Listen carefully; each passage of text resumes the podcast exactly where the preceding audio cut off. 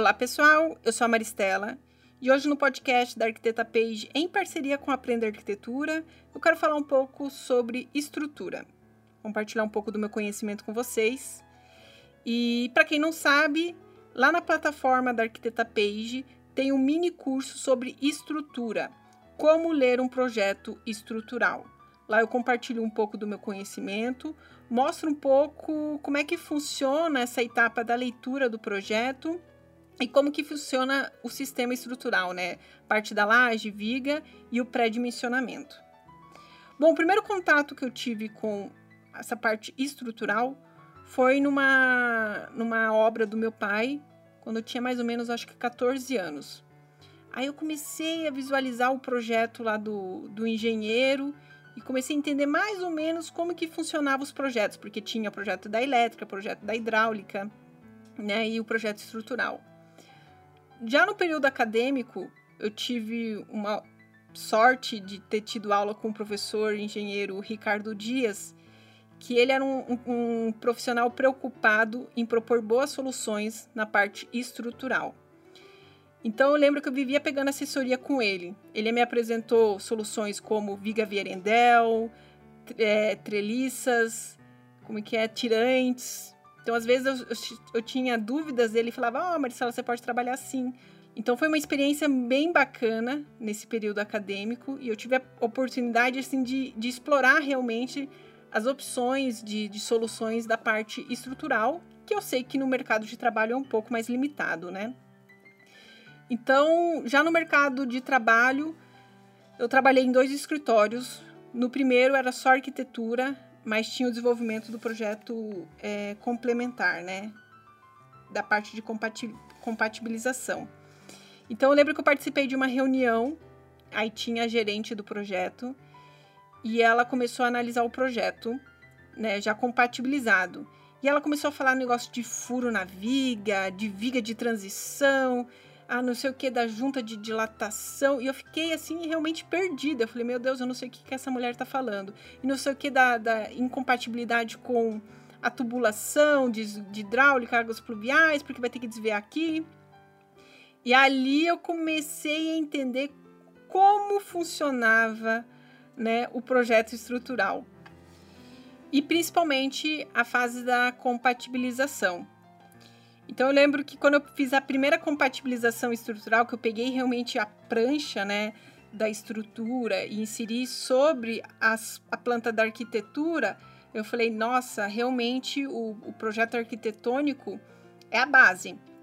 E a partir dessa base a gente vai criando a sobre, sobreposição dos outros projetos. Mas o segundo projeto mais importante é o projeto estrutural.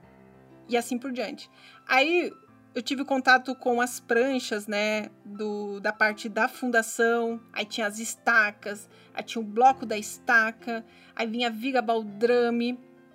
E aí você vai entrando num outro universo que é muito distante da realidade do período acadêmico. E uma coisa que eu já comentei com, com alguns seguidores, que é uma sugestão, eu não sei se isso é possível, mas seria a integração do curso de arquitetura com o curso da engenharia. Porque se a gente for ver os arquitetos ali do período modernista, que eram os, os arquitetos mais aptos, com, uma, com, a maioria, pelo menos, era arquiteto engenheiro, ou tinha um conhecimento amplo nessa área, eles, eles tinham soluções assim bem criativas na parte estrutural, principalmente no desenho da, da, das vigas, pilares, né, lajes protendidas.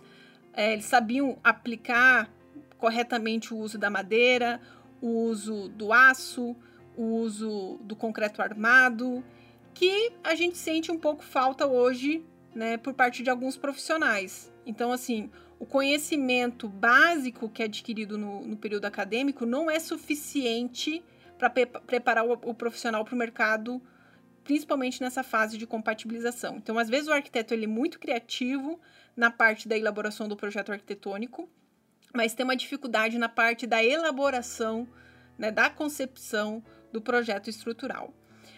Porque a gente não pode esquecer que a gente estuda a estrutura, a gente é apto a pré-dimensionar e desenvolver projetos estruturais. Eu só não sei em, em, eh, qual é a escala máxima permitida, mas o arquiteto pode, não sei se até quatro, quatro pavimentos.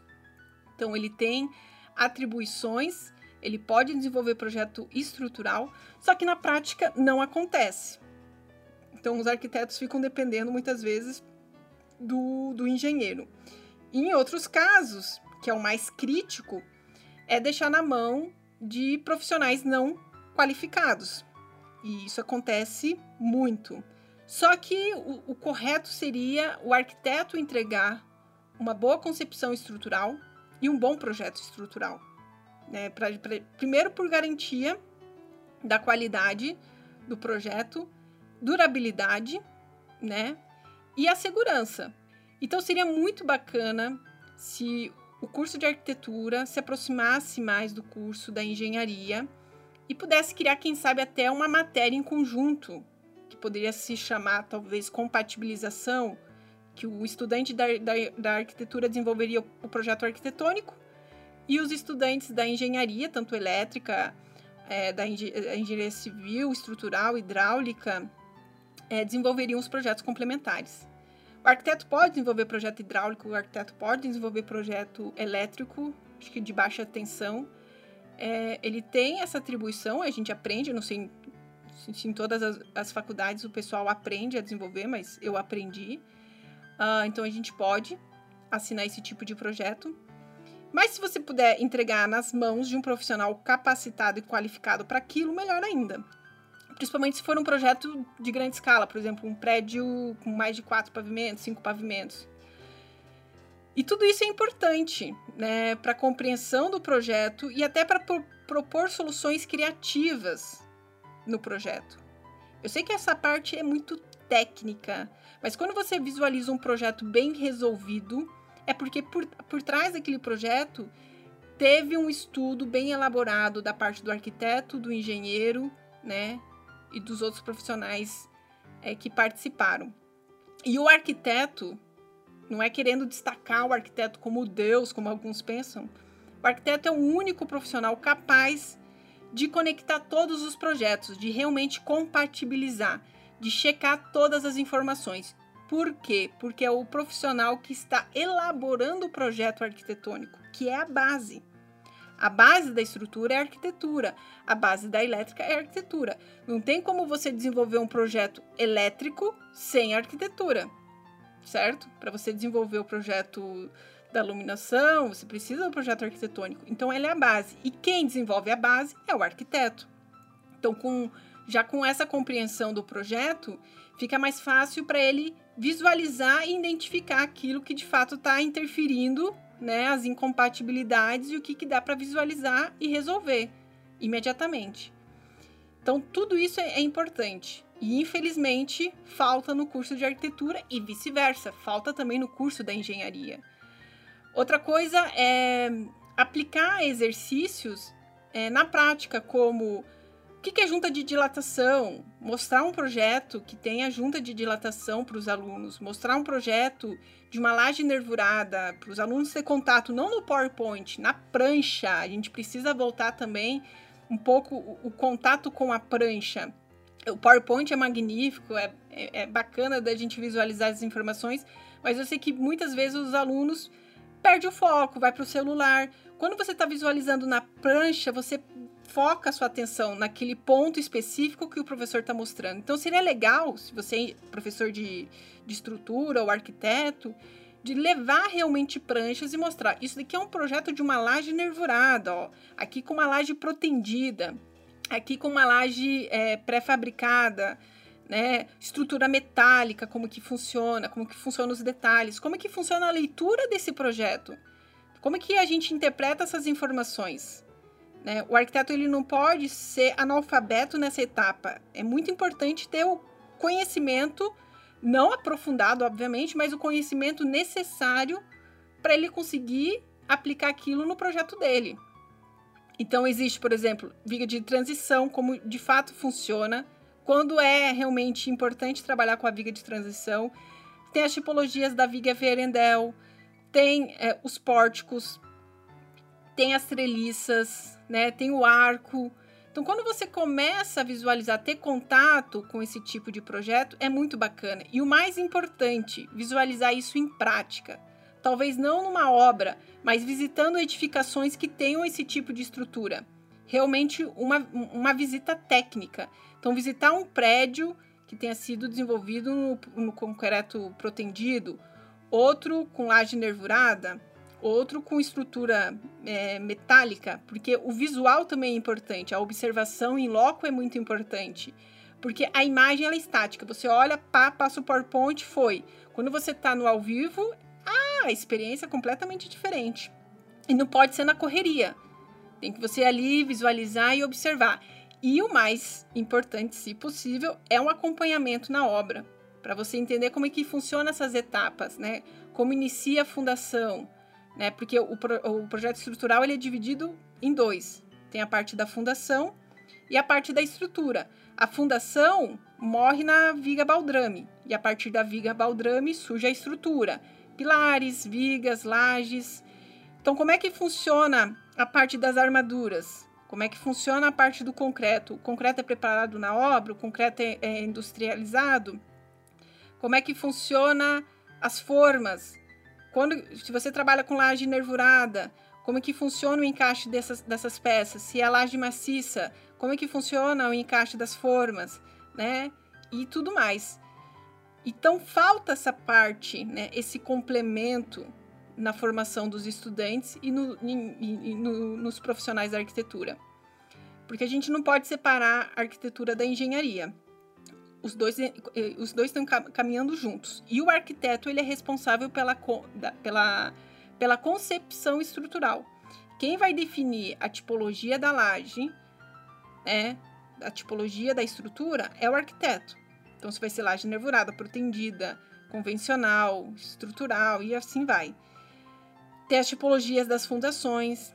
Até tem alguns posts que eu já fiz lá no Insta do Aprender Arquitetura, para quem quiser saber mais, tem mais informações técnicas. Então, quando você olha esses projetos dos, dos arquitetos renomados, aquela laje flutuando, pode ter certeza que é laje protendida. Tem as lajes nervuradas que também são fantásticas, né? Como é que funciona o cálculo do pré-dimensionamento, né? Para você definir mais ou menos a altura desses elementos. Então, assim, eu, eu, eu sou apaixonada pela parte da estrutura. Quando eu visito um prédio, o último prédio que eu fiquei encantada foi o Sesc 24 de Maio, que fica em São Paulo, projeto do Paulo Mendes da Rocha. Aquilo ali é puro concreto, né? Você visualiza ali com clareza a parte estrutural.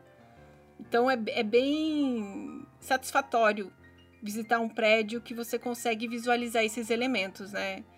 E igual, por exemplo, o prédio do Copan, tem vários arquitetos que estão tirando o forro para visualizar realmente a laje nervurada, né? Porque aquilo ali faz parte da composição da arquitetura. Claro que em alguns momentos, às vezes, o arquiteto vai querer ocultar o elemento estrutural, isso faz parte também da arquitetura.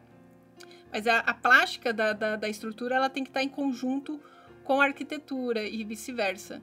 E todos esses elementos, eles andam em conjunto. Então, quando o arquiteto tem um déficit na parte da estrutura, ele está prejudicando o projeto dele, né? Então, por exemplo, a parte da modulação.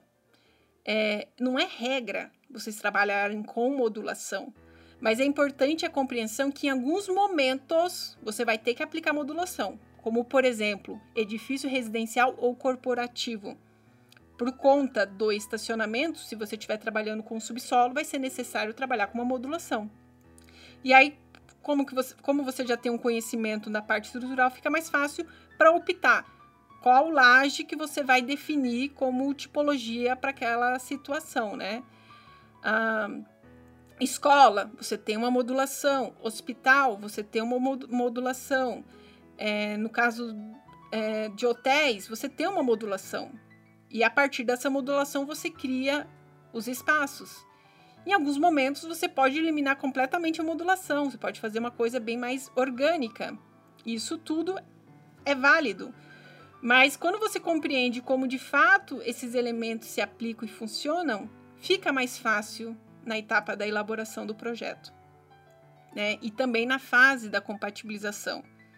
E quando de fato vai ser necessário trabalhar com a viga de transição, quando vai ocorrer a necessidade de trabalhar com junta de dilatação, ou com furo na viga, né, os rasgos nas lajes, e quando isso pode prejudicar ou não a sua arquitetura, pilotis, né, quando é melhor trabalhar talvez com pilares redondos do que quadrados.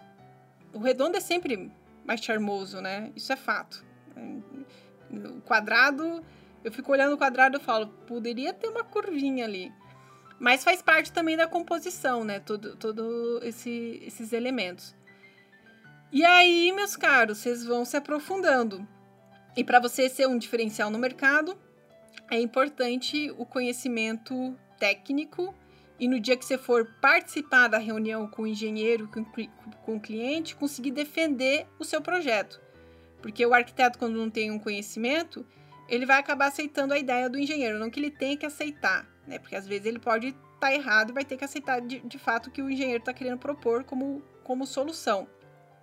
Mas o arquiteto ele tem que estar tá mais preparado para a defesa por conta da solução projetual para não prejudicar o que ele está propondo como, como solução de espaço, né? Como espaço distribuído. Mas às vezes a gente vai ter que ceder, isso é, é óbvio, mas a gente precisa ter nas mãos as cartas certas, o coringa ali, para na hora que tiver a oportunidade destacar e defender o projeto. Como por exemplo, eu tive um projeto que o engenheiro queria colocar junta de dilatação e eu mostrei para ele que não era necessário, a partir do meu conhecimento né? Claro que às vezes a gente acaba aceitando ou corre alguns errinhos, mas isso faz parte do aprendizado também. Ninguém é perfeito, né? Não existe projeto 100% perfeito, perfeito. Você pega um documentário dos arquitetos comentando a história daquele, daquele projeto, daquela edificação, você vai perceber que tem defeitinho em qualquer lugar. Ah, teve um probleminha ali, a gente resolveu um probleminha cá. Então fica aqui o convite para vocês participarem do mini curso disponível na plataforma da Arquiteta Page. E é isso, pessoal. É, espero ter ajudado um pouquinho vocês. Eu sei que essa jornada, caminhada não é fácil. É, as informações muitas vezes não estão claras.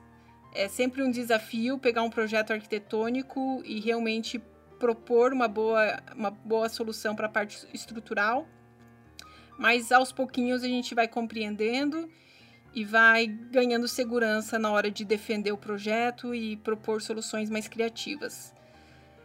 Espero que vocês estejam bem nesse período de pandemia. Um grande abraço e até o próximo podcast. Tchau, tchau!